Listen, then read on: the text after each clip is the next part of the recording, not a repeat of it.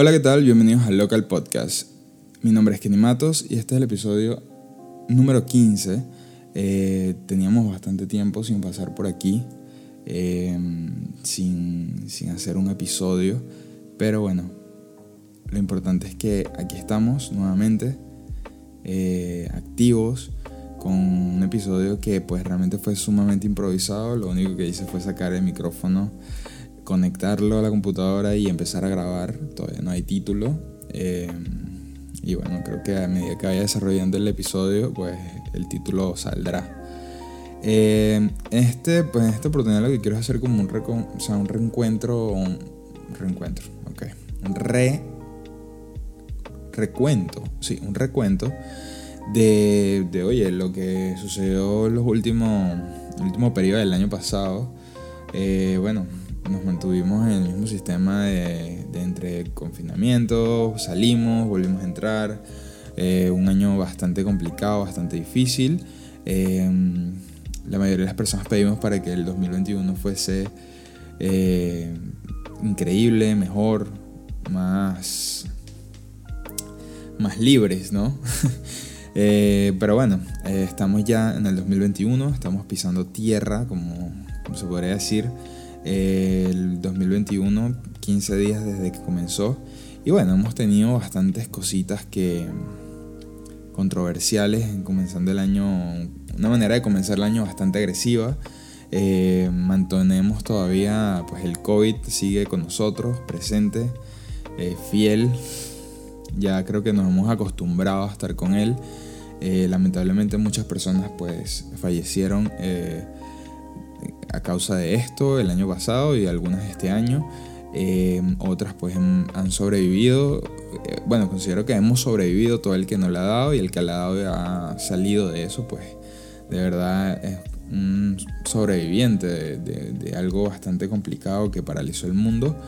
Y, y, la verdad pues ya estamos es como luchando contra, no acostumbrarnos, pero a llevar la vida hasta que se resuelvan las cosas porque pues en verdad esta situación ha afectado de alguna manera a, muchos países, a muchas personas, a economías, a, familias de todo, de todo tipo, ¿no? O la cosa es que pues no vengo a hablar de COVID como tal, pero a ver, es casi imposible no incluirlo porque es parte de nuestra realidad, de lo que estamos viviendo que pues en base a esto muchas personas emprendieron sus negocios, salieron adelante, otras empresas salieron nuevas y como muchas salieron, o sea, muchas empresas salieron a relucir o, nuevos emprendimientos, pues otras em, de alguna manera pues quebraron y tuvieron que cerrar sus puertas y, muchas personas perdieron sus trabajos por eso.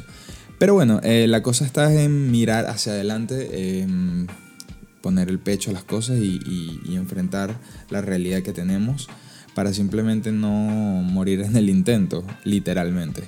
Em, este año eh, comenzó un poco agresivo eh, con cuestiones políticas, con cuestiones sociales em, eh, y también con, a nivel digital también hubo mucho, mucha controversia.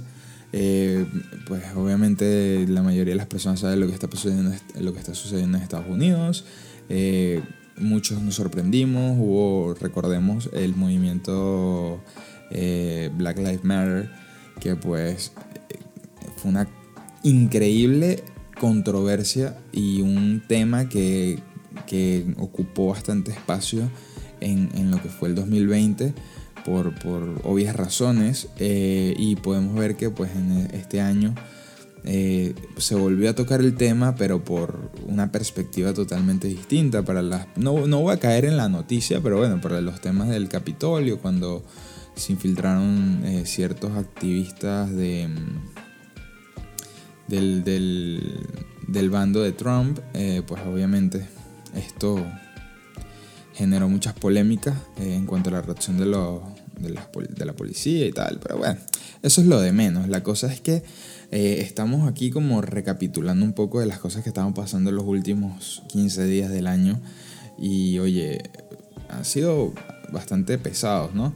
posterior a eso, metiéndonos un poco más con, el tema de que, que tiene que ver un podcast que está más orientado hacia el arte y la cultura. Es que, bueno, eh, a ver, todo lo que tenga que ver con política, todo lo que tenga que ver con cosas sociales, siempre es una onda expansiva donde repercuta a, las artes visuales, ¿no? Donde muchos artistas, eh, para incluir este tema y mezclarlo, y no piensen que solo quiero hablar de política, eh, muchos artistas expresaron sus descontentos o su, su apoyo a, estos temas políticos y a las cosas de, tanto de los Estados Unidos como a nivel mundial de otros países a través de, sus artes y de movimientos de, todo tipo. Y pues obvio, pues esto, como digo, lo, social, lo cultural y, lo político y, lo que esté pasando en el mundo siempre va a tener un protagonismo intenso en, el arte y en, la, en, las personas que están metidos en este, en este medio, ¿no? Pero eh, para no meternos tanto en esa llaga, quiero eh, hacer énfasis en, a nivel tecnológico, lo, que pasó con, con, este, esta plataforma llamada WhatsApp, obviamente que todos conocemos, todos usamos, todos somos usuarios de ella, la mayoría de las personas, hasta donde se tienen WhatsApp. Eh, Hubo una controversia muy interesante con el tema de sus nuevas políticas de privacidad en las cuales ellos hacen llegar una notificación masiva a todos sus usuarios de WhatsApp eh, advirtiéndoles, o sí, básicamente una advertencia, no fue como, como, como una sugerencia, sino advertencia de vamos a cambiar nuestras políticas eh, de, privacidad en la cual tus documentos... Eh, o sea, tu información, más que tus documentos, tu información, casi todos tus datos y todo lo que recolecte tu WhatsApp, pasa a ser también de nosotros, o sea, de, Facebook, de Instagram y, de, este grupo de, empresas, para, para, analizar los datos y recolectar pues información que pues posteriormente ellos lo van a usar a su beneficio.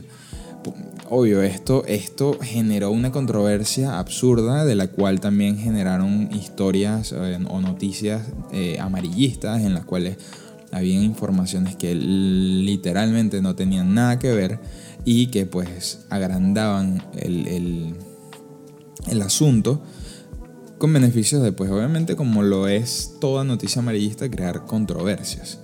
Eh, yo pues no soy un experto, a lo mejor peque de ignorante en algunos momentos, pero eh, con lo que pueda llegar a decir, pero mi punto de vista, según lo que entendí, analicé, investigué y estuve viendo sobre este tema, y es que muchas personas entendieron el concepto de una manera muy errada, pues no es que ellos van a usar tus fotos y tus cosas y las van a publicar en, un sitio web o las van a vender a ciertos lugares. O sea, ellos lo que están haciendo es eh, tomando esta plataforma masiva que ellos tienen llamada WhatsApp y generando algo, eh, monetizando algo con eso. ¿Y cómo ellos monetizan con eso? Ellos, WhatsApp no cobra membresía para tener su, su plataforma. Por ende, la única forma de generar ingresos es eh, con los datos y esos datos se los venden a las empresas que pagan publicidad por plataformas como Facebook Ad. Entonces, ellos qué es lo que te están diciendo? Mira, nosotros tú vas a tener tu información, va a ser completamente privada porque vamos a mantener políticas de privacidad en donde nosotros no vamos a compartir tu información, pero nosotros como empresa vamos a usar tus datos para poder ingresarlos en, nuestro, eh, en nuestras plataformas para segmentar a los públicos y de esta manera llegar Em, el contenido de publicidad adecuado a las personas adecuadas y divididas de la, de la manera adecuada. Pero claro, la gente no lo entiende así porque muchas personas no entienden cómo funcionan estas otras plataformas y empieza la controversia de los temas, la cosa que no sé qué, que me van a robar los datos, que ahora qué vamos a hacer, que no lo permito. Claro, la gente se siente un poco agredida porque no te dan la opción de decir no o sí, simplemente te dicen tienes que aceptar porque si no en febrero, a los, los primeros días de febrero, vamos a, eh, para las personas que no aceptaron, vamos a eliminar el WhatsApp y su cuenta.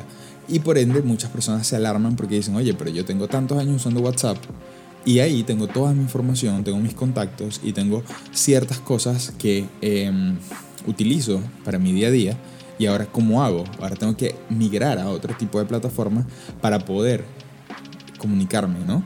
Ya que decidimos desde hace muchísimos años, creo, si no me equivoco, 10 años más o menos, em, en pocas palabras, decidimos tomar WhatsApp como nuestra plataforma de comunicación de mensajería eh, por default. Entonces, esto de alguna manera eh, alarma a las personas y ahora la gente está en un constante, una constante migración a, dos plataformas muy populares que ahora están volviendo a resaltar o que están saliendo de ese, de ese hueco oscuro que tenía estas plataformas Estaban, o sea, en el hueco oscuro que, que, WhatsApp las tenía, porque nadie usaba esas plataformas porque usaban WhatsApp.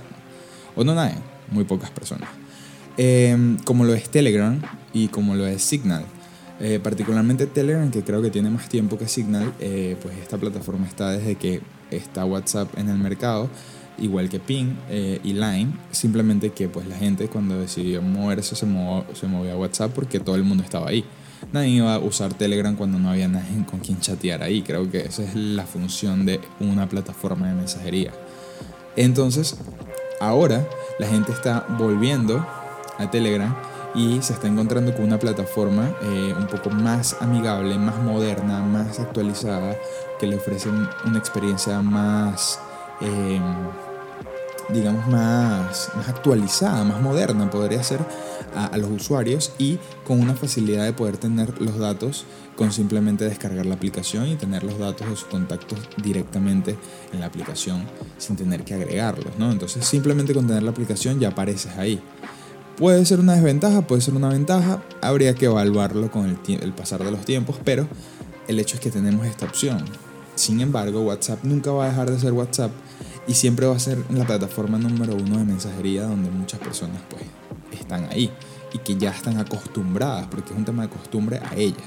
Entonces, eh, eh, esta situación me acuerda mucho cuando estábamos migrando de a, a WhatsApp o a alguna plataforma como estas antes mencionadas donde estábamos como que, ok, eh, estamos en PIN, estamos en WhatsApp, eh, estamos en, en, estamos en PIN, estamos en WhatsApp, ajá, ahora ¿qué vamos a hacer? Poco a poco muere el PIN y la gente se queda en WhatsApp. ¿Por qué no nos quedamos en Telegram? De verdad no sé, a lo mejor porque la experiencia en WhatsApp era mucho más cómoda y la gente prefirió estar ahí, se hizo más popular.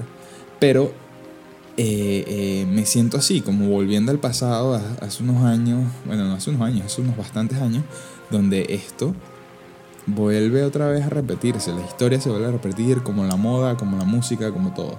Entonces, eh, tenemos esta controversia, pues las personas, eh, yo desde mi punto de vista pienso que eh, no está mal lo que está haciendo WhatsApp, porque al final tenemos que estar claros, eh, las, las plataformas digitales, las redes sociales que son gratuitas, son gratuitas no porque ellos son súper de pinga, o super cool o super pretty eh, y, y, ellos simplemente te quieren tener la aplicación y ya y ellos ganan dinero por las descargas. Eh, no realmente no es eso. Ellos eh, necesitan generar dinero por otros accesos y uno de esos accesos son la recolección de datos la recolección de datos en la cual ellos van a tener información y esa información de ti, de tus gustos, de lo que te interesa, ellos lo van a utilizar para poder administrarte publicidad que empresas están invirtiendo en su Facebook Ad para poder ellos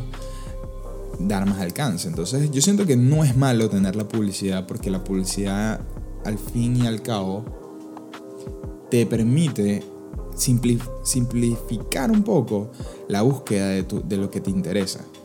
Por lo menos, eh, en mi caso, a mí me gusta la fotografía y me gusta eh, la tecnología, entonces yo eh, lo que quiero es que me aparezca publicidad de esto, para que sea más fácil en, mi perspectiva buscar las alternativas o las cosas que quiero sin tener que estar investigando a, a profundidad dónde lo puedo conseguir. Cuando tengo esta opción donde los algoritmos me arrojan la publicidad que yo necesito ver de acuerdo a mis gustos y mis intereses. Porque si no, entonces sería raro que yo esté interesado en la fotografía y en las cosas de tecnología y me salga una nevera, una licuadora, y es como, ¿por qué? No entiendo, no me, no me cuadra un poco eso. Entonces, a veces no es mala la publicidad. Y por ende, estas empresas ganan dinero a través de eso. Y, oye, es respetable, ¿no? Que, quieran ganar dinero por, por, medio de estas plataformas. Para algo la tienen y para algo han invertido millones y millones y millones de dólares en tener ese poder. Entonces, de alguna manera yo entiendo a las personas que no quieren que le estén, eh, de alguna manera, viendo sus conversaciones y demás y monitoreando todo eso, entiendo perfectamente y están completamente en todo su derecho de no aceptar. Simplemente no propaguen información falsa diciendo cosas que no tienen que ver. Analicen un poco el contexto y piensen en, cómo funcionan las cosas. Eh, y, seamos un poco conscientes. No es la primera vez que nos tratan de quitar nuestros datos, nuestra información. Esto es algo que viene pasando desde hace muchísimos, muchísimos años atrás. Gmail, YouTube, Google, todas esas, esas plataformas nos eh, recolectan datos, recolectan datos de lo que nosotros buscamos, de nuestros intereses y nos los colocan. Google Ads y Facebook Ads viven y, ganan dinero a través de eso, de recolectar datos de sus diferentes raíces de plataforma para poder ellos ofrecer una experiencia un poco más grata y mucho más acertada a las personas que invierten dinero en publicidad paga por los medios digitales. Entonces, no es nuevo. Cuando te registraste en la aplicación esta para cambiar tu cara como un abuelito, ahí recolectaron datos de ti. Cuando te metes en una página web y te dice algo de los cooking, de los cooking, de los creo que de los cooking, algo así, o los plugins, algo así de, de, las páginas web, eso es básicamente como un filtro para que ellos te, te pueda salir publicidad de ellos en, algún lugar. O sea, si te das cuenta, tú te metes en una, en una página web a buscar eh, vuelos eh, para cualquier sitio y entonces él te va a mandar un mensaje como que aceptas las condiciones de política, no sé qué, de esta página web. Tú le das a aceptar porque hay páginas que no te dejan seguir navegando si tú no le das a eso. Como hay páginas que tú le puedes dar cancelar y ya. Pero hay páginas que uno por, por, la flojera de no leer les da a aceptar porque pues quieres navegar en la página y porque aparece esa página ahí que me, me está fastidiando la vista, la voy a quitar y le das a aceptar y ya porque no hay otra opción.